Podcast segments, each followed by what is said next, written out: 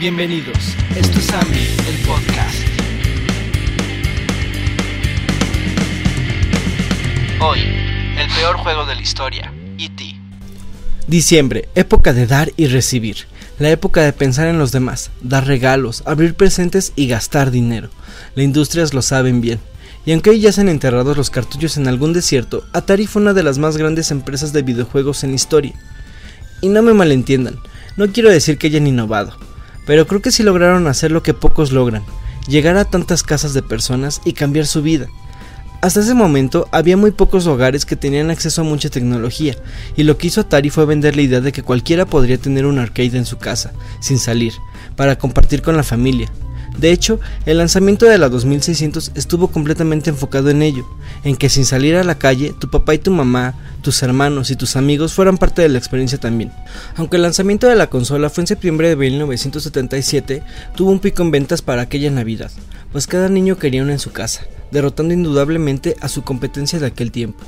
El éxito se debió a los cartuchos intercambiables, dando así la pauta para que existiera un número considerable de juegos diferentes. Esto fue lo que verdaderamente cambió todo el panorama. Incluso Mattel y Coleco, que ya producían sus propias consolas más avanzadas, crearon versiones simplificadas de sus títulos existentes para la 2600. Mattel usó la marca M Network para sus cartuchos y desde 1977 hasta la crisis de 1983, ocasionada supuestamente también por ellos, Atari fue el rey. La crisis fue ocasionada por diferentes razones, entre las que destacan las licencias, donde cualquier desarrollador que se esforzara un poco podía conseguir una para así unirse a la fiebre de los videojuegos en casa, llegando a una clara saturación en el mercado. Pero aunque parezca irónico, hoy uno de los juegos más reconocidos en todo el mundo probablemente sea Pac-Man, y su porta al Atari 2600 fue duramente criticada. Un juego planeado para arcade, o como le decimos aquí en México, maquinitas, pues la jugabilidad no se sentía igual, solo querían venderlo y no se detuvieron a planearlo mejor. Lo mismo pasó con un videojuego desarrollado en tan solo 6 semanas y que hoy es recordado como ya lo he mencionado en otros videos como el peor videojuego de toda la historia.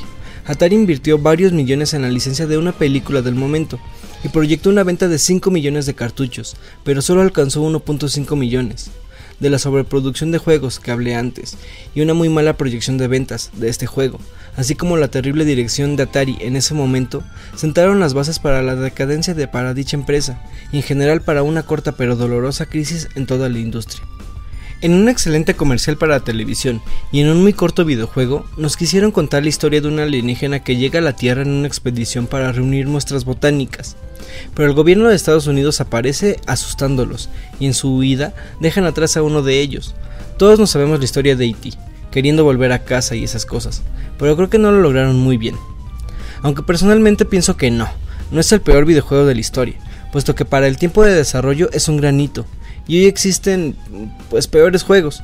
El problema en su momento fue la falta de intuitividad. No supieron guiar al jugador para que entendiera lo que debía hacer. Sin instrucciones y sin tutorial, sin texto ni nada, el videojuego carece de cuerpo, y la gente no familiarizada lo encuentra injugable. Caminas y te caes, estiras tu cuello y sales para volver a caer. ¿De qué se trata? ¿Por qué se sienten náuseas? Son algunas de las preguntas que hubo en la casa aquella Navidad, cuando Atari se apresuró demasiado para sacar a la venta IT. ¿De qué trata? Es simple, pero no simplón. E.T. necesita construir un teléfono para llamar a casa, claro, pero habrá sujetos que lo van a impedir, probablemente del FBI, quien intenta hacer experimentos con él o impedir que construya dicho teléfono. Pero, ¿por qué sentías ganas de vomitar? Pues tal vez sea porque el escenario del juego es un cubo, aunque pocas personas lo saben, por lo que la navegación será en razón de trasladarse por las caras de dicho cubo. Pero en cada cara podrás caer en fosas donde encontrarás probablemente piezas de tu dispositivo para llamar. Y si tienes mala suerte volverás a caer en el foso recién saliste, y si tienes buena suerte llegará Elliot para ayudarte. La ayuda es algo técnica, pues Atari era incapaz de renderizar a tres personajes en simultáneo, por lo que al estar Elliot contigo no podrás tener enemigos rondando. En fin, no es el peor que existe, muchos lo consideran una obra maestra incomprendida, pero si lo esperabas después de ver la película y querías revivir tus recuerdos, lamento contarte que no será posible. Eso no solo lo pienso yo, sino todos los compradores que regresaron dicho juego exigiendo un reembolso en aquella Navidad. Así que al final de la historia, la Navidad de 1983 no estuvo marcada por el nacimiento de Jesús, sino por el entierro de cartuchos en el desierto de Nuevo México, evento realizado por Atari, hoy en día considerado un tesoro que fue casi hallado hace algunos años. No sé qué opinen, pero para ser el peor videojuego de la historia del mundo ha dado de qué hablar, y por eso hoy lo recordamos. Feliz Navidad a todos. Eso es todo por hoy. No dejes de escuchar, no dejes de crear. Y nos veremos pronto. No olvides seguirnos para más contenido igual a este.